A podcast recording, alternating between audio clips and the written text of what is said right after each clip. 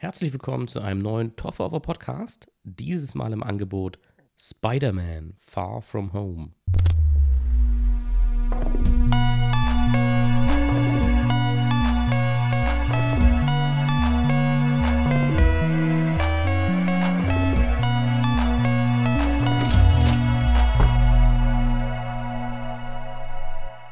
Ja, ja, ja, ja. Ich, ich weiß schon. Ich habe gesagt, es kommen keine Marvel-Filme mehr in diesem Podcast dran. Ich habe mehrfach gesagt in unterschiedlichen Podcasts, dass ich fertig damit bin, dass es für mich abgeschlossen ist. Und das alles stimmt auch. Aber ja, ich gebe zu, in den 50ern hätte man mich Wendehals genannt oder so, weil ich jetzt schon wieder hier sitze und tatsächlich über einen weiteren Film aus diesem Universum spreche, den 23. in der Folge jetzt. Und warum habe ich das trotzdem gemacht? Ich habe ja mehrfach betont, dass ich damit durch bin, dass das Ganze auch eigentlich einen ganz guten Abschluss bekommen hat in Avengers Endgame. Ich habe auch schon bei Avengers Infinity War gesagt, dass es für mich jetzt eigentlich gegessen ist. Aber da, fairerweise muss man sagen, hat man mich ja veräppelt und ich wusste ja nicht, dass die Geschichte in zwei Teilen erzählt wird. Und dementsprechend, ja, konnte ich damit ja nicht so ganz rechnen. Aber jetzt, klar, das ist absolut absurd, dass ich jetzt schon wieder hier sitze und über einen weiteren Teil rede und auch nicht über einen, der irgendwie das ganze Universum neu definiert oder irgendwas. Und es ist jetzt nicht mal so mein Lieblings-Superheld oder sonst was. Also die Spider-Man-Filme, damit bin ich eigentlich schon seit langem durch. Ich weiß auch gar nicht mehr, was ich damals bei Homecoming, bei, der, bei dem Podcast, was ich da so wirklich letzten Endes gesagt habe, weil, also ich kann hier noch, noch mal wiederholen, dass Spider-Man für mich eigentlich auch ein sehr verbrauchter Superheld ist. Wir haben unfassbar viele Filme über Spider-Man mittlerweile. Wir haben, wie ich vorher festgestellt habe, tatsächlich das dritte Jahr in Folge einen Film über Spider-Man. Wir hatten 2017 Homecoming, dann 2018 war jetzt Into the Spider-Verse, auch wenn das nicht in diese cineastische Kontinuität gehört, war das ja trotzdem wieder ein Film über Spider-Man, der natürlich auch mit all den Klischees und mit all den äh, Story-Erwartungen an einen Spider-Man-Film gespielt hat. Und jetzt 2019 haben wir tatsächlich Far From Home. Also die Sättigung an Spider-Man ist ja wohl definitiv erreicht, das kann man mal so sagen. Und für mich auf jeden Fall. Warum sitze ich also wieder hier und rede über diesen Film? Ich habe zwei simple Worte, um das zu erklären. Und diese Worte lauten Jake Gyllenhaal. Mit dem Nachnamen kann man sich streiten, wie man den ausspricht. Manche sagen Gyllenhaal. Ich habe lange Gyllenhaal gesagt, bis ich dann in vielen Interviews gehört habe, dass er als Gyllenhaal ausgesprochen wird. Ich glaube, ursprünglich, da wo sein Name eigentlich herkommt, hat er mal ein, in einem Interview hat er mal scherzhaft erklärt, dass man Gyllenhaal sagt oder so. Und ich bleibe jetzt bei Gyllenhaal, weil das, das habe ich jetzt am meisten gehört. Also egal, abseits dieses Namens. Warum ist dieser eine Schauspieler verantwortlich, dass ich diesen Film gesehen habe? Gut, wem das nicht klar ist, der muss jetzt auf jeden Fall irgendwie ein paar andere Ausgaben hören.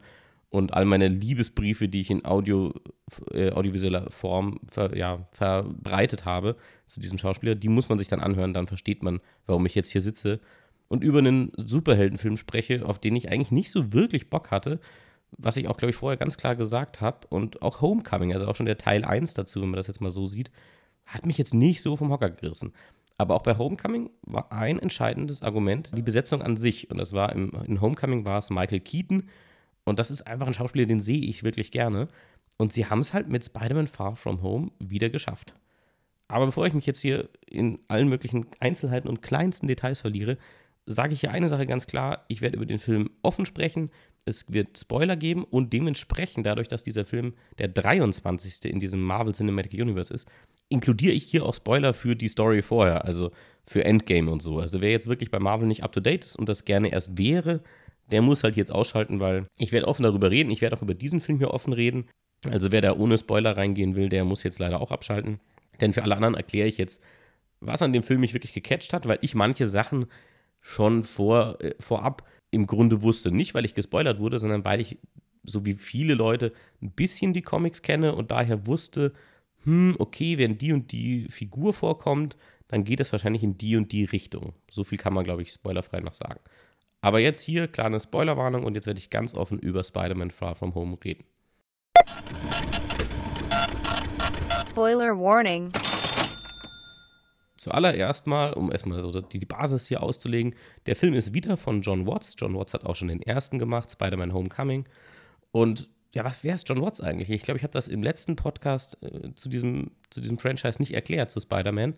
Das Witzige ist wirklich, dieser Kerl hat angefangen mit YouTube-Videos. Also die kann man heute, glaube ich, immer noch finden, wenn man sich ein bisschen um, umhört und umschaut, äh, der hat einfach mit ein paar Freunden ein paar lustige Sketche und weirde Videos gedreht. Und letzten Endes hat er mal einen Trailer, einen Fake, also einen Trailer zu einem Fake-Film inszeniert. Den Film gab es nicht. Und er hat nur den Trailer dazu erfunden und geschnitten und gedreht und so. Und der Trailer hieß Clown. Und es war ein Horrorfilm und es ging in diesem Trailer darum, dass ein Familienvater ein altes Clownskostüm auf dem Dachboden, glaube ich, findet. Und dadurch, dass er das anzieht, wird er zum blutrünstigen Killer.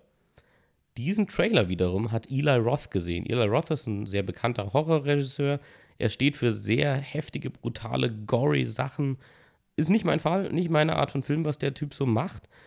Viele könnten ihn vielleicht optisch sogar vor sich haben, wenn sie Inglourious Bastards von Quentin Tarantino gesehen haben. Denn da spielt er den sogenannten Bärenjuden. Er spielt einen riesigen Typen, der Nazis mit Baseballschlägern niederstreckt. Und das ist tatsächlich Eli Roth selbst. Äh, meistens ist er hinter der Kamera, er ist eben meistens Produzent oder Regisseur. Das war einer der seltenen Fälle, wo er vor der Kamera als Schauspieler stand. Ja, jedenfalls hat Eli Roth diesen Fake-Trailer von John Watts damals vor vielen Jahren gesehen und fand das Konzept so cool und die Idee und hat gesagt, hey, ähm, wie sieht's aus? Wollen wir daraus nicht einen richtigen, einen echten Film machen? Und so hat John Watts ja größere Karriere, sage ich mal, begonnen. Er hat dann viele kleinere Dinge gedreht und weirde kleine Kurzfilme auch gemacht. Aber ich finde einfach diese Origin-Story auch für diesen Regisseur sehr unterhaltsam, sehr interessant. Darüber allein könnte man schon mal einen Film machen, wie heute einfach Talente vor, äh, ja, in Hollywood entdeckt werden, eben über YouTube und solche Sachen. Und ja, das ist auf jeden Fall die Geschichte zu John Watts. Man merkt daran an dieser Story schon, dass es auf jeden Fall jemand ist, der im komödiantischen Genre zu Hause ist, wenn wir es mal so ganz äh, vornehm ausdrücken wollen. Und dementsprechend dachte ich mir, okay, also der macht jetzt den zweiten Teil auch, der hat im ersten jetzt nicht alles falsch gemacht oder sowas. Das ist jetzt schon mal nichts, was mich abschreckt. Aber ansonsten, ich hätte mir Spider-Man Far From Home ansonsten nicht angeschaut. Ich hatte kein großes Interesse. Aber jetzt kommen wir zum eigentlichen großen und ersten Pluspunkt dieses Films. Es ist Jake Gyllenhaal. Und deswegen wollte ich auch diese Spoilerwarnung vorweg schicken, denn Jake Gyllenhaal spielt Mysterio, wie er im Trailer auch schon genannt wird. Quentin Beck ist sein Name. Und wer jetzt gar nichts von den Comics weiß, der geht tatsächlich blind in diesen Film und denkt sich, ah, okay, Spider-Man trifft einen neuen Kumpel, das ist Quentin Beck und das ist sein Buddy. Und die beiden werden zusammen gegen irgendwelche elementaren Wesen aus Feuer, Wasser, Wind und Erde kämpfen. Das ist das, was der Trailer verkauft. Jeder, der schon mal irgendeinen Spider-Man-Comic in der Hand hatte oder so ein bisschen zumindest weiß, was es für eine Rogues Gallery gibt, also was für Gegner hat Spider-Man, der weiß, dass Mysterio ein Bösewicht ist. Mysterio ist definitiv kein guter Kerl.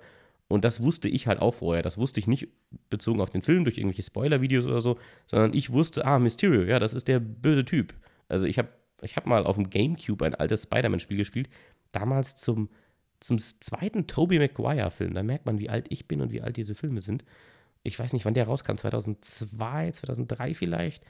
Und ja, auf jeden Fall in diesem Spiel kommt Mysterio auch vor, auch wenn er es in den Filmen damals gar nicht getan hat. Also das ist das erste Mal tatsächlich jetzt in Spider-Man Far From Home, dass dieser Bösewicht Verwendung findet.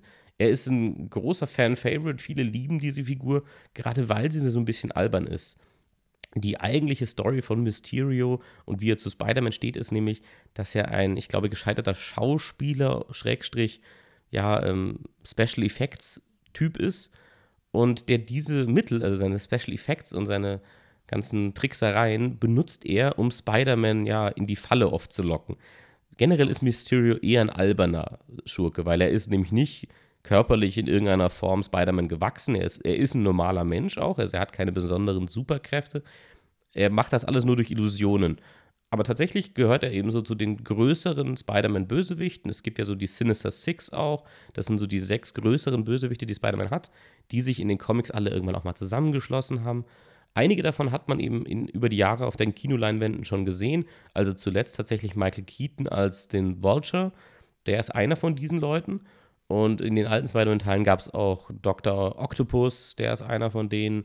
Und es gibt eben noch ein paar weitere. Und eben Mysterio ist auch einer von denen ein Schau äh, eine Figur, die schon lange Fans auf der Leinwand sehen wollten, die man aber nie umgesetzt hat und wahrscheinlich auch zu Recht oder nachvollziehbarerweise, denn allein schon das Kostüm von Mysterio ist extrem albern und wirklich lächerlich. Er hat einfach einen grünen ja, Strampelanzug an, ein lila Cape und er hat ohne Mist, er hat einfach, ja, ein Aquariumbecken auf dem Kopf. Er hat einfach so eine richtige klassische Marsianer-Alienschüssel auf dem Schädel und man sieht dann sein Gesicht eben dementsprechend nicht.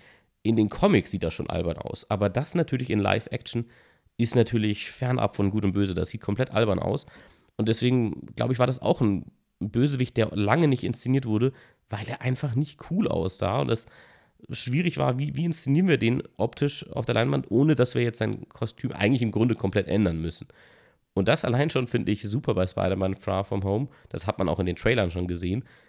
Sie gehen volle Kanne rein. Sie lassen das Kostüm tatsächlich exakt so, wie es in den Comics im Grunde ist. Sie machen klar die Farben ein bisschen dunkler oder so. Aber Jake Gyllenhaal trägt ernsthaft halt so eine Aquariumschüssel. Das, ich finde das herrlich so ein Aquariumbecken trägt er auf dem Kopf. Und ja, also das allein schon fand ich großartig. Aber eben dementsprechend, ich wusste, dass Mysterio keine positive Figur ist. In den Trailern wird er positiv dargestellt. Es hätte natürlich sein können, dass die jetzt alles komplett ändern in diesem Universum und dass Figuren gar nicht mehr für das stehen, wofür sie eigentlich stehen. Das war so unwahrscheinlich, dass ich mir dachte, okay, Jake Gyllenhaal spielt also den, den Antagonisten ich habe da auf jeden Fall Bock drauf. Jake Gyllenhaal spielt selten den Bösewicht, aber die wenigen Male, wo er es tut, ist er einfach großartig. Also ich sage hier nur Nightcrawler. Wenn ihr den nicht gesehen habt, guckt euch Nightcrawler an. Nein, es geht nicht um die X-Men-Figur Nightcrawler, sondern Jake Gyllenhaal spielt einen ja, soziopathischen, ähm, wie sagt man dazu, ja, sagen wir mal Reporter in Anführungsstrichen. Also er filmt halt ja schreckliche Unfälle oder Verbrechen, die eben auf den Straßen von Los Angeles passieren, da fährt er immer mit seinem Auto möglichst schnell hin und filmt das Ganze. Und er ist die Hauptfigur des Films und er ist eindeutig ein Antagonist. Er ist eindeutig kein netter, sympathischer Mensch.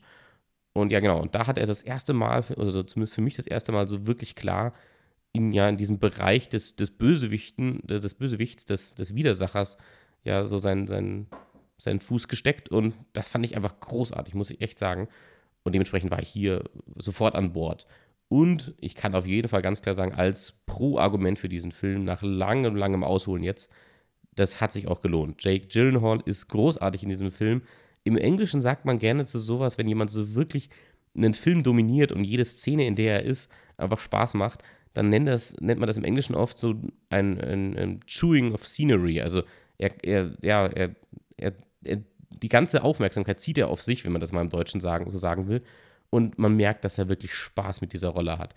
Das Witzige vor allem so als weitere kleine Anekdote ist, dass Jake Gyllenhaal nicht komplett neutral zu den, zum Spider-Man-Universum steht. Denn Jake Gyllenhaal war tatsächlich mal eine Zeit lang im Gespräch, Spider-Man selbst zu spielen. Nicht in den heutigen Filmen, heute ist er ein bisschen zu alt für einen Spider-Man, würde ich sagen. Aber damals, als ja, die, die Filme mit Tobey Maguire rauskamen und es gab den ersten Film, und bevor der zweite gedreht wurde, hatte Tobey Maguire scheinbar einen, ja, einen, einen, Unfall an seinem Rücken aufgrund seiner Dreharbeiten bei Seabiscuit, glaube ich. Und dann war so ein Gespräch, ob Tobey Maguire überhaupt zurückkommen kann für den zweiten Teil. Und dann war wirklich ganz offiziell Jake Gyllenhaal im Casting im Gespräch ob er nicht den neuen Spider-Man spielt. Das Ganze hat sich dann zerschlagen. Tobey Maguire kam doch zurück. Bis heute ist nicht so ganz klar, ob diese ganze Verletzungsgeschichte eher so ein bisschen inszeniert war, weil die Agenten von Tobey Maguire mehr Geld rausschlagen wollten für den Film. Letzten Endes ist das alles anders gekommen und es gab drei Teile tatsächlich mit Tobey Maguire und Jack Gyllenhaal hat niemals Spider-Man gespielt. Aber diese Geschichte ist sehr bekannt in Hollywood. Das weiß, weiß jeder, dass das ist eben auch so ein bisschen der Inside-Joke hier, dass Jack Gyllenhaal jetzt letzten Endes doch in einem Spider-Man-Film mitspielt, aber nicht als der eigentliche Held, sondern als jemand, der gern der Held wäre. Das ist auch so ein bisschen die Geschichte seines Charakters. Er fühlt sich betrogen von der Welt und unfair behandelt. In den eigentlichen Spider-Man-Comics ist es, glaube ich, oft auf Spider-Man selbst bezogen. Spider-Man selbst legt ihm halt das Handwerk und dadurch äh, entsteht da so eine Rivalität oder so, so eine, ja, so eine erzfeindartige äh, ja, Beziehung, auch wenn, wenn das nicht wirklich der Erzfeind von, von Spider-Man ist, aber aus Mysterious Sicht ist es ja ist es so. Und ja, langer Rede, kurzer Sinn, aber Jake Gyllenhaal ist großartig in diesem Film. Sein Kostüm ist herrlich albern. Und selbst wenn sie dann später sein, also er, sie erfinden, also sie haben, haben dann so neue modische, neuere Erklärungen, warum er so albern rumläuft. Und letzten Endes wird sein Kostüm eigentlich sogar noch ein bisschen alberner. Das finde ich auch wirklich gut, dass sie sogar eigentlich noch ein bisschen alberner als im Comic geworden sind, was, was das Outfit angeht, in dem er rumläuft. Denn diese, ja, dieses, dieses Aquariumbecken auf seinem Kopf, das wird schon sehr prominent inszeniert, sage ich mal. Und das fand, ich fand es großartig. Ein weiterer Pluspunkt hängt auch definitiv mit Mysterio zusammen. Denn generell so Action ist immer so eine Sache. Gerade in Superheldenfilmen, das kann sich schnell sehr taub anfühlen, wenn es nicht emotional verdient ist oder zumindest auch optisch wirklich gut durchdacht ist. Weil oft sind Action-Szenen sowas, da wird schnell geschnitten und alles ist völlig unübersichtlich und Chaos. Und man denkt, das wäre dann gleichzusetzen mit ja, Spannung oder so. Und das ist es halt leider überhaupt nicht. Was man hier ganz äh, geschickt gemacht hat und was ich mir eben auch vorab dachte, dass es passieren wird, Jake Gyllenhaal, wie ich gesagt habe, seine Figur Mysterio ist Spider-Man nicht körperlich gewachsen, in keiner Form. Spider-Man hat ja tatsächlich übernatürliche Kraft und so und Jake Gyllenhaal ist ein normaler Dude und vor allem nicht nur ein normaler Dude, sondern er ist einfach nur eben so ein Special Effects Typ im ursprünglichen Zusammenhang. Hier ist es so, dass sie das Ganze wieder auf Iron Man beziehen. Er hat scheinbar früher in Iron Mans Firma mitgearbeitet es wird alles so ein bisschen geredconnt im Nachhinein im Marvel-Universum. Das wären alles so Momente gewesen, wo ich mir äh, gedacht habe, oh, wenn man das früher angelegt hätte, wenn Jake Gyllenhaal wirklich als winzige Nebenfigur in einem anderen Film aufgetaucht wäre und man das nicht weiter erforscht hätte, das wäre natürlich super gut gewesen. So machen sie das alles so ein bisschen im Nachhinein. Sie verwenden alte Szenen von allen anderen Marvel-Filmen und ja, kontextualisieren die neu. Das, es funktioniert schon, aber es ist schon ein bisschen erzwungen und vor allem, was ein bisschen schade ist, dadurch ist den Beef, den, den Mysterio eigentlich hat, ist nicht mit Spider-Man, sondern er hat ihn mit Iron Man. Und das fühlt sich auch ein bisschen komisch an, weil das tatsächlich im Teil vorher auch schon so war. In Spider-Man Homecoming, die Probleme, die dort Michael Keaton als The Vulture hat, ist auch mit Tony Stark, weil der irgendwie ihm die Alien-Technologie verwehrt, die er dort überall findet nach einem der großen Avengers-Teile. Und hier ist es wieder so, dass eine Technologie, die Jake Gyllenhaal, also Quentin Beck, aka Mysterio, der erfindet eine Hologrammtechnologie und ja, die, die, die, das Copyright dafür oder auch die Erfindung dafür beansprucht dann Tony Stark letzten Endes für sich. Und da ist er sehr verstimmt, das findet er nicht sehr gut. Er wird dann auch entlassen scheinbar von der Firma. Und ja, letzten Endes ist sein Racheplan jetzt nur, dass er diese Technologie zurückerobert. Das Ganze ist heute, man muss natürlich das ein bisschen modernisieren in den alten Comics von Spider-Man oder auch in der Serie der 1960er Jahre oder so, ich weiß nicht von wann die ist, da war das natürlich alles ganz albern mit Mysterio. Da waren das immer irgendwelche doppelten Böden und, und irgendwelche Spiegelkabinette oder so. Und dadurch hat dann Mysterio Spider-Man reingelegt. Das hätte heute natürlich alles recht albern ausgesehen, äh, ja, gemessen an unserem modernen Stand der Technik. Dementsprechend finde ich, findet man eine relativ kreative Lösung und erklärt das Ganze sehr, sehr ausführlich aus, sehr unnötig ausführlich vielleicht sogar, mit einer neumodischen Hologrammtechnologie. Hologramme verwendet Mysterio tatsächlich oft, aber natürlich ist es immer schwer, in dem Universum das jetzt zu rechtfertigen. Und was man natürlich immer ganz gut machen kann, ist einfach zu sagen, ja gut, das ist Technik, die ist in Stark Industries entstanden. Das ist die Firma, wo der Chef einen Roboteranzug gebaut hat, mit dem er ins All fliegen kann. Dadurch kann man natürlich immer viel rechtfertigen, indem man immer sagt, Gut, technologisch sind wir hier auf einem anderen Stand. Das ist sehr, sehr weit weg von unserer echten Realität mittlerweile. Das war es eigentlich schon mit dem ersten Iron Man-Film. Und dadurch kriegt man so im Zweifel immer so ja, die Rechtfertigung für die technologischen und abgefahrenen technischen Dinge, die man in diesen Filmen sieht. In dem Fall ist es diese Hologrammtechnologie, die Mysterio dann auch verwendet. Sie wird von Drohnen gesteuert. Also Drohnen mit Projektoren erzeugen irgendwelche super fotorealistischen Hologramme, die aus 360 Grad überall anzusehen sind und die ja eben echte Zerstörung dann verursachen. Das ist so seine große Illusion, mit der er Spider-Man in die Falle lockt. Und das ist aber optisch wirklich toll anzusehen. Es gibt wirklich eine große Szene, in der Spider-Man in eine solche Illusion gerät, in so eine Falle. Und das ist optisch cool gemacht, absolut, da kann man nichts sagen. Da ist alles natürlich komplett, komplett computeranimiert. Aber da krabbelt dann plötzlich auch ein Zombie-Iron Man aus einem Grab und all so ein Zeug. Also, das ist schon relativ unterhaltsam und cool gemacht. Und darauf hatte ich auch Bock, weil ich mir schon dachte, irgendwo müssen sie Spider-Man ja in die Falle locken. Körperlich sind sie nicht auf einem Level. Spider-Man würde Mysterio einfach instant fertig machen. Und dementsprechend, wie kriegen sie es hin, dass dieser Bösewicht trotzdem eine Bedrohung darstellt und auch trotzdem interessant ist? Und mit dieser Illusionstechnologie ist das schon ganz cool. Das ist auch tatsächlich inszen schön inszeniert. Also sowohl die Illusionen sind schön gemacht oder auch wirklich spannend anzuschauen, als auch generell die Art, wie sie diese ganzen Drohnen inszenieren, denn das ist halt so im Grunde das, womit Mysterio kämpft. Er selber bestellt eben keine Bedrohung dar. Und da haben wir immer wieder im Film auch tolle Kameraeinstellungen, die immer wieder so dieses POV von so einer Drohne aufnehmen. Generell so die letzte große Action-Szene im Film ist schon relativ originell designt und gestaltet. Sie langweilt einen nicht. Man hat relativ gut trotzdem den Überblick, wo was ist. Also das hat man eigentlich ganz gut hinbekommen. Ja, und wie gesagt, diese Illusion, das ist natürlich schon sehr unterhaltsam. Ansonsten kann man auf jeden Fall auch noch positiv nennen, dass ähnlich wie im ersten Teil generell in diesen neuen Spider-Man-Filmen auch ein klarer Fokus auf die Figuren gelegt wird.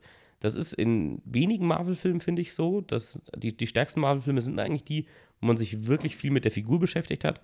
Es ist eigentlich relativ selten. Meistens steht die Action im Vordergrund. Das sind die Filme, die mich am meisten langweilen. In Spider-Man ist es auch so, dass eigentlich nicht so viel Action vorkommt. Also es sind so zwei, drei Szenen, glaube ich, und das war's. Und der Rest sind eigentlich eher, ja, Interaktionen zwischen den Figuren. Das grundsätzlich ist erstmal vorteilhaft. Ich würde das auf einem ähnlichen Level wie Doctor Strange sehen, vielleicht schon ein bisschen weniger noch sogar, weil, also hier wird sogar noch mehr geredet und weniger äh, Action abgeliefert. Grundsätzlich finde ich das positiv, weil dadurch sind die Figuren einfach interessanter, wenn man ihnen mehr Zeit gibt. Also gerade Jake Gyllenhaal, dadurch, dass er eben vorher als so eine Art neue Mentorfigur auftritt, ja, ist er halt einfach sympathisch und Spider-Man hat wirklich einen Bezug zu ihm und dadurch fühlt sich dieser Verrat und das alles natürlich auch ein bisschen wertiger an. Das ist generell schon mal wirklich gut. Dann ein letzten Pluspunkt, den ich beim, bei den Pros auf jeden Fall nennen muss, ist natürlich ein super gutes Cameo. Also das ist ja sonst kein Punkt, den ich wirklich anspreche, weil das ja lächerlich ist. Das ist ja nicht irgendwas großartig filmtechnisches oder so. Aber in dem Fall ist es wirklich wunder, wunderbar. Und zwar tatsächlich in einer der Abspannszenen erst. Ja, also einer meiner Pluspunkte ist tatsächlich eine Abspannszene. Ich weiß, wie albern das klingt. Aber in einer der Abspannszenen von Spider-Man Far From Home kriegen wir tatsächlich J. Jonah Jameson zurück. Das ist, für alle, die es nicht wissen, Peter Parker, also Spider-Man, wenn er älter wird und mit der Schule fertig ist, oder ja, nee, sogar parallel zur Schulzeit schon, arbeitet, arbeitet er beim Daily Bugle. Das ist eine Zeitung eben, Heute wird man das alles wahrscheinlich ein bisschen ändern. Zeitungen werden ja, verlieren ja wirklich an Relevanz. Aber letzten Endes, Spider-Man arbeitet bei einer Zeitung als Fotograf. Und ja, der Chefredakteur, der dem Kerl, dem die ganze Zeitung auch noch gehört, das ist J. Jonah Jameson. Und das war immer so eine witzige ja, Komponente in den Spider-Man-Filmen.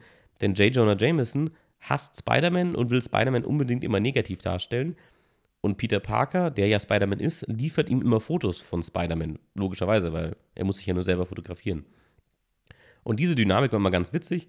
Und vor allem war das in diesen alten Spider-Man-Filmen, war diese Rolle des J. Jonah Jameson wirklich perfekt gecastet mit J.K. Simmons. J.K. Simmons, vielleicht kennen ihn einige aus Whiplash auch oder eben aus diesen Spider-Man-Filmen, denn er war da wirklich großartig besetzt. Also er war unglaublich witzig, und äh, also er hat einfach wirklich perfekt in diese Rolle gepasst des, ähm, ja, etwas albernen und übertriebenen und wirklich anstrengenden, fiesen Chefs, der aber trotzdem, man, trotzdem wollte man ihn die ganze Zeit sehen. Man fand ihn wirklich, wirklich, wirklich witzig. Und das haben sie hier wirklich genial geupdatet, dass er nicht mehr der, ja, der Kopf einer Zeitungs-, eines Zeitungsverlages ist, sondern im Grunde sowas wie Infowars mit Alex Jones. Also er sitzt im Grunde in seinem Greenscreen-Studio und blabbert einfach seine Verschwörungstheorien hinaus. Das ist auch wirklich an der Stelle ein genialer Kniff, weil man hier eine Figur updatet, aber der Figur absolut treu bleibt. Denn schon in den alten Spider-Man-Comics, eben wenn er Zeitungsverleger ist, ist J. Jonah Jameson eins zu eins ein Verschwörungstheoretiker. Also er verschwört sich gegen Spider-Man, er will Panik stiften, er will den Leuten Angst machen und so. Und das alles war im Grunde immer das, was wir heute eben online sehen, wenn solche Fake-News-Seiten irgendwelches Zeug verbreiten. Und in die Richtung hat man seine Figur hier scheinbar angelegt. Also, ich meine, wir sehen ihn vielleicht 60 Sekunden im Film, aber auf die Art und Weise, wie sie ihn vorstellen und wie er dann redet, ist man wirklich eins zu eins an Alex Jones erinnert. Und das genial. Und vor allem das Geniale ist ja wirklich, dass J.K. Simmons diese Rolle wieder spielt. Nach, also das ist, glaube ich, noch nie vorgekommen. Ich glaube, das ist ein allererstes Mal jetzt, dass eine, ein Franchise, ein Superhelden-Franchise, wenn die Figuren neu besetzt werden und das Ganze neu aufgelegt wird, dann spielen ja in der Regel nicht dieselben Schauspieler wieder mit. Oder wenn dann in irgendwelchen kleinen Mini-Auftritten in anderer Rolle. Also keine Ahnung, sie tauchen dann irgendwie als Fußgänger kurz auf oder so. Aber sie spielen keine echte Rolle und vor allem spielen sie nicht mehr dieselbe Rolle. Also das ist wirklich einmalig, dass hier J.K. Simmons wieder J. Jonah Jameson spielt. Ich weiß nicht, ob, ob, ob das wirklich rüberkommt oder ob ich das klar machen kann, aber das ist wirklich absurd, dass sie das hingekriegt haben. Und es ist aber auch so perfekt, weil man hätte sich auch nicht vorstellen können, wer diese Rolle noch spielen soll nach ihm. Er hat das so stark, äh, so sehr zu seinem eigenen gemacht und hat das auch so perfekt verkörpert. Und deswegen war das schon so ein, so ein besonders netter ja, Kniff und einfach so ein, so ein super tolles Augenzwinkern gegenüber jedem Fan oder jedem, der diese Spider-Man-Filme kennt, dass sie hier wirklich J.K. Simmons, den Oscar-Gewinner J.K. Simmons, für diese alberne kleine Rolle wieder bekommen haben. Das ist wirklich, wirklich schön anzusehen. Ansonsten, man sieht, also, oder man hört ja auch so ein bisschen, ich, ich, ich äußere mich ja eigentlich sehr positiv zu diesem Film. Grundsätzlich ist das aber jetzt alles Positive gewesen und es gibt auf jeden Fall einige negative Aspekte auch bei diesem Film. Denn das, das große Verkaufsargument für mich war eben Jake Gyllenhaal und das hat abgeliefert. Der restliche Film ansonsten hätte mich ja nicht besonders motiviert. Und das ist auch wieder so relativ klar geworden, während ich ihn geguckt habe. Erstens mal kommt er einem zu lang vor. Er dauert zwei Stunden, neun Minuten, glaube ich, mit Abspann. Und ich habe auch den Eindruck da wieder gehabt, man hätte ihn ein bisschen kürzer halten können. Es ist gut, dass man den Figuren viel Zeit gibt und dass man sie wirklich sich entwickeln lässt, aber manche Nebenfiguren haben, sind auch einfach anstrengend. Sie haben auch in der Story, die in diesem Film erzählt wird, eigentlich nicht so richtig eine Daseinsberechtigung. Primär ist das vor allem Ned, das ist der beste Freund von Peter Parker.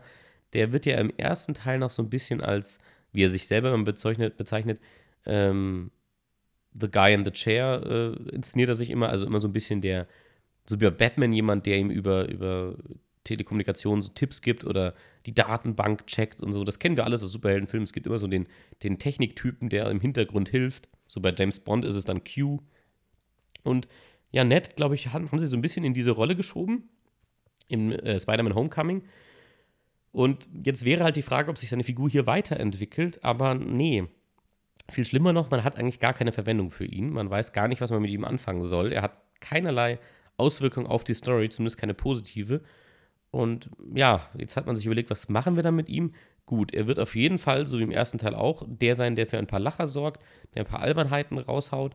Und das nervt aber relativ schnell richtig stark, denn eben, er hat halt keinerlei Daseinsberechtigung. Sie geben ihm dann halt einfach von Anfang an eine Beziehung zu einer anderen Mitschülerin. Das Ganze wird sehr überhöht inszeniert und sehr, ja, so als wenn sich da 50-Jährige daten würden und er ist ganz weise und er ist überhaupt kein Highschooler in dem Sinne, sondern äh, das Ganze ist eben sehr fern der Realität, sage ich mal. Und es, im Grunde muss ich sagen, nerven alle Szenen auch mit ihm, weil es, es, es führt nirgends hin. Nett ist einfach nur da, aber ja, trägt zu nichts bei. Und das ist ja, war tatsächlich sehr schade, muss ich sagen. Denn diese Figur hätte schon Potenzial gehabt, man hätte schon was Interessantes mit der sicher machen können. Passiert hier leider überhaupt nicht. Ja, und so gibt es eben ein paar Figuren, deren Daseinsberechtigung wirklich grenzwertig ist. Die, die sie wirklich ausbauen, die Figur wäre die von MJ gewesen, die gespielt wird von, wieder gespielt wird von Zendaya, die eben in diesem Film tatsächlich rausfindet, ja, dass Peter Parker Spider-Man ist damit könnte man spielen, das hat man auch in den alten Teilen ja gehabt, dass, dass MJ das irgendwann wusste und dann mit ihm dieses Geheimnis gehütet hat. In dem Film geben sie dem Ganzen auch nicht viel Zeit. Also es gibt nur sehr wenig äh, Szenen, in denen sie dieses Geheimnis bewahren muss, denn letzten Endes wird das Ganze ja von J. Jonah Jameson dann preisgegeben, wer Spider-Man wirklich ist. Und deswegen, ja, also viele Nebenfiguren fühlen sich ein bisschen sinnlos an oder deplatziert. Es sind halt auch sehr viele Figuren. Dadurch, dass ja auch noch Nick Fury wirklich eine prominente Rolle spielt und wirklich viel im Film vorkommt, dadurch, dass ja, Jake Gyllenhaal als Mysterio zuerst als Kumpel auftritt, als Helfer und dann erst die Rolle des Antagonisten annimmt. Dadurch gibt es halt auch schon viele, ja, sage ich mal in Anführungszeichen, komplexe Figurenkonstellationen, die hier behandelt werden müssen.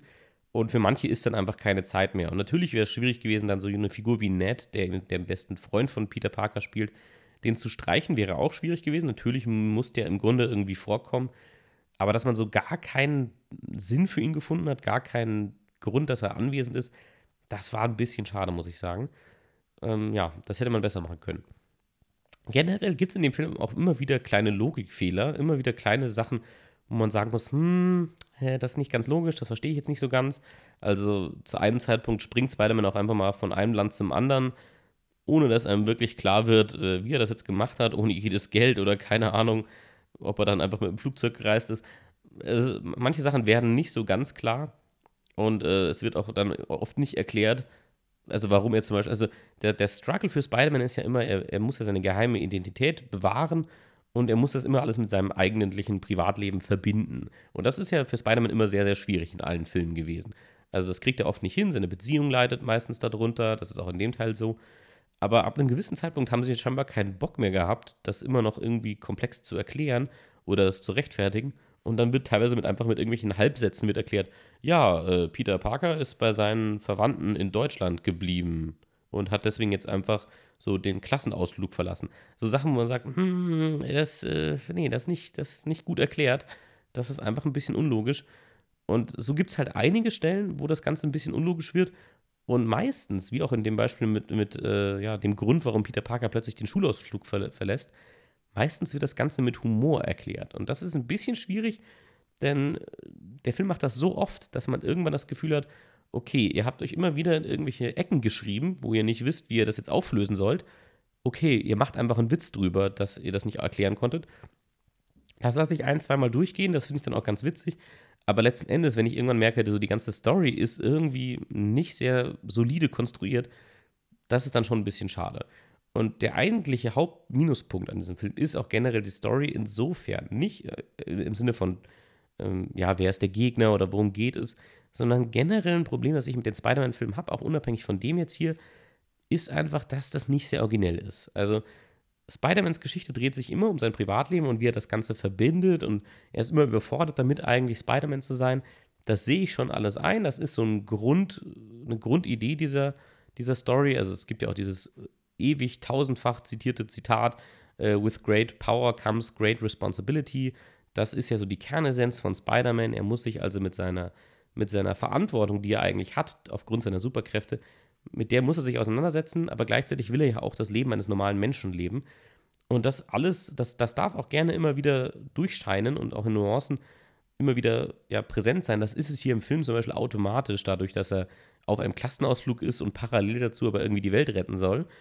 Da ist es ja sowieso schon drin, aber irgendwie bieten diese Spider-Man-Filme oft nicht mehr als das. Und das ist ein bisschen das Problem, dass diese Figur nicht weiter komplexer erforscht wird. Also, oder dass sich diese Probleme auch verkomplizieren. In Homecoming hatte man diesen Ansatz, dass man zumindest dann gesagt hat, hey, okay, also es ist eh schon schwierig, sein Privatleben auf die Reihe zu kriegen und er muss parallel irgendwie so einen Superbösewicht besiegen. Ach, aber guck mal, jetzt ist der Superbösewicht auch noch der Vater von dem Mädchen, das er gut findet. So, da hat man zumindest den Ansatz, das Ganze ein bisschen komplexer zu machen. Und das gelingt hier noch weniger. Also in Spider-Man Homecoming hat man zumindest diesen Ansatz. In alten Spider-Man-Filmen ist es auch immer dasselbe. Komischerweise ist es halt auch bei Spider-Man, auch in den Comics so, dass Peter Parker irgendwie mit extrem vielen Leuten befreundet ist, die letzten Endes irgendwelche Superschurken werden. Und äh, das ist natürlich, das liegt in der Natur der Sache dementsprechend, deswegen kann ich das dem Film selber nicht direkt nur vorwerfen. Aber natürlich könnte man sich das Ganze ja auch mal überlegen und, und, und mal das Ganze ein bisschen neu erfinden und sagen, okay, was ist denn in Spider-Mans Leben sonst noch los, außer dass es ein bisschen schwierig ist, das Leben als Superheld und als Privatperson ja balanciert auf, balanciert auf die Reihe zu kriegen. Das ist halt so der einzige Storybeat, der in jedem Spider-Man-Film vorherrscht. Und das tut er auch hier. Und so viel mehr kommt leider nicht dazu. Und das ist schade, weil die Möglichkeiten wären schon da. Also gerade aufgrund dessen, dass natürlich äh, Peter Parker einen Bezug zu Tony Stark hat und Tony Stark jetzt nicht mehr in dieser Welt existiert, hinterlässt er ja auch so ein Vakuum. Das wird in Teilen auch angeteasert in dem Film, aber es wird dann eigentlich, ja, sehr schnell und, und äh, nicht sehr komplex abgehandelt. Und das ist schade, weil da könnte man wirklich mehr mit dem, mit dem Mythos Spider-Man spielen und ein bisschen auch mal ja, neue Themen reinbringen. Also das ist genau das, warum Thor Ragnarok dann wirklich gut war, weil man wirklich mal die Figur dekonstruiert hat und wirklich mal was Neues mit dieser Figur machen wollte. Und das, bei Spider-Man warte ich da immer noch drauf, dass man irgendwann mal auf die Idee kommt und ihn wirklich als Figur wirklich mal hinterfragt und ihm wirklich mal, ja, ein komplett neues Konzept gibt, mit dem er sich rumschlagen muss. Nicht einfach nur damit, ja, dass seine Mitschüler nicht rausfinden sollen, dass er ein Superheld ist. Das ist halt in jedem einzelnen Teil so. Und ja, jetzt hätte ich gerne mal was Neues. Dementsprechend, das war auch das, was, was für mich vorab schon im Raum stand. Deswegen hatte ich auch nicht so richtig Bock auf den Film eigentlich. Aber wie gesagt, Jake Gyllenhaal, wer mitspielt, ich konnte nicht anders. Ich musste mir das anschauen. Ich musste angucken, mir angucken, was er mit der Figur macht, die er spielt. Und das hat sich auf jeden Fall gelohnt.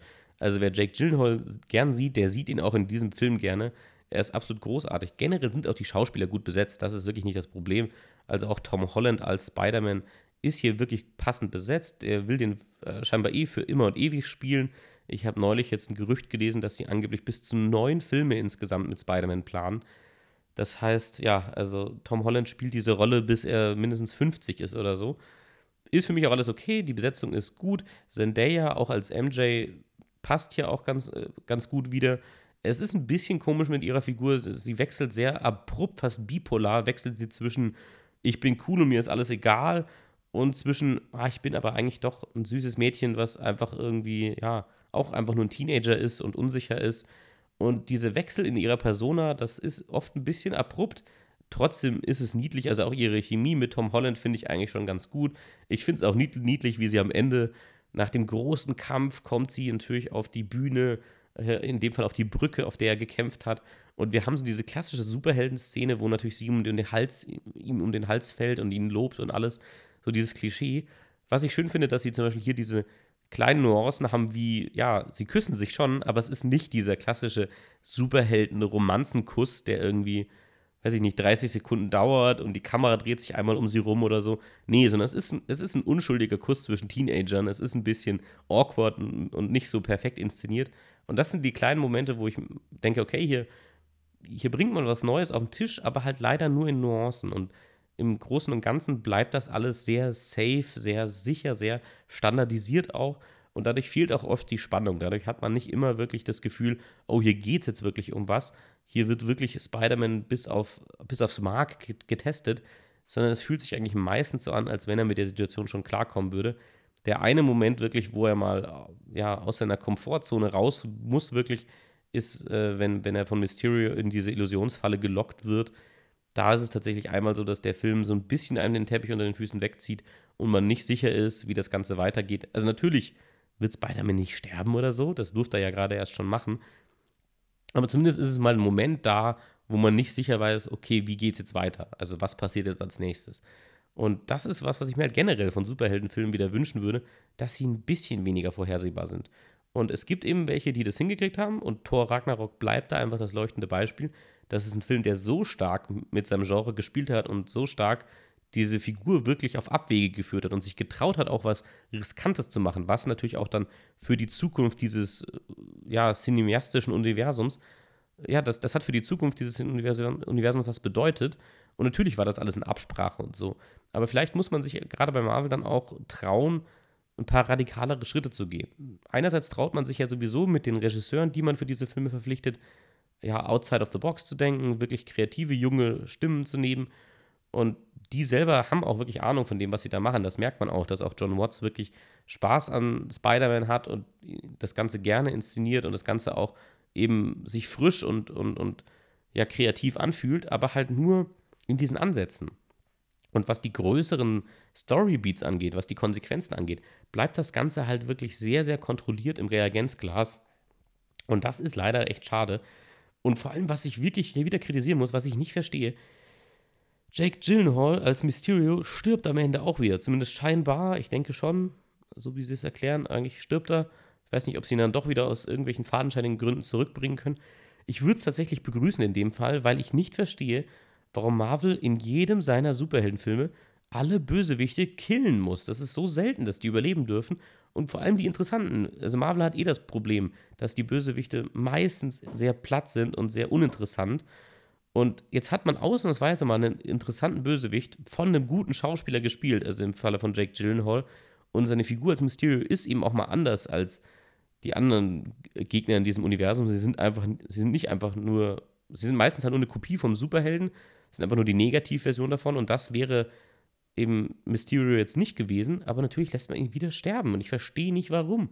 Weil lass ihn doch gefangen nehmen und dann kannst du irgendwann diese Figur zurückbringen und sie weiter erforschen. Aber dadurch, dass all diese, Super, äh, diese Superschurken immer nur einen Film bekommen, sind sie halt auch in ihrer Dreidimensionalität, in ihrem Charakter auch sehr limitiert. Naja, wie gesagt, ich verliebe mich jetzt gerade ein bisschen in den kleineren negativen Aspekten. Unterm Strich, wer Jack Gyllenhaal gerne sieht, der sieht ihn auch hier gerne. Ich weiß nicht, wenn ihr einen Counter gemacht habt, wie oft ich den Namen gesagt habe und jedes Mal einen Shot getrunken habt, dann habt ihr wahrscheinlich eh es nur bis Minute 15 geschafft in diesem Podcast und seid eigentlich völlig hinüber jetzt. Aber ja, er ist, auf jeden Fall ist es wert, man sieht ihn gern die anderen Schauspieler sind auch gut besetzt. Grundsätzlich das Ganze ist optisch natürlich klar, wie zu erwarten bei Marvel, alles natürlich top gemacht. Das erwähne ich auch gar nicht mehr zusätzlich. Ich habe es in Form der Illusionen ja angesprochen, dass es optisch wirklich schön gemacht ist. Und dass man eben auch hier und da eine originelle Kameraeinstellung gefunden hat, indem man eben so die Sicht dieser Drohnen einnimmt. Aber ja, unterm Strich äh, bleibt halt einfach eine Story, die sich sehr sicher anfühlt. Man hat nicht wirklich irgendwann das Gefühl, dass das Ganze kippen könnte. Es ist einem eigentlich die ganze Zeit immer klar, dass es schon irgendwie hinhauen wird. Und diese Unsicherheit mal wieder in so einen Superheldenfilm zu etablieren, das ist eine Aufgabe, die sich Marvel da, die, diese, die muss man sich schon früher oder später, glaube ich, stellen. Denn irgendwann wird sich das Ganze schon auch abnutzen für die Leute. Für mich ist es das definitiv. Also ich habe diesen Film wirklich aus einem einzigen Aspekt gesehen, den ich jetzt mehrmals erwähnt habe. Und ich werde nicht alle davon weiter angucken. So manche davon sehen sicher interessant aus, so die Guardians of the Galaxy Teile. Das kann gut sein, dass ich mir da auch wieder einen anschaue. Aber generell, wenn das Ganze keine Konsequenzen hat und vor allem, wenn sich diese Figuren oftmals nur sehr begrenzt weiterentwickeln dürfen, dann macht irgendwann auch dieses serialisierte Erzählen nicht mehr wirklich Sinn. Aber ja, in diesem Sinne, das war's vom a Podcast. Bis zum nächsten Mal.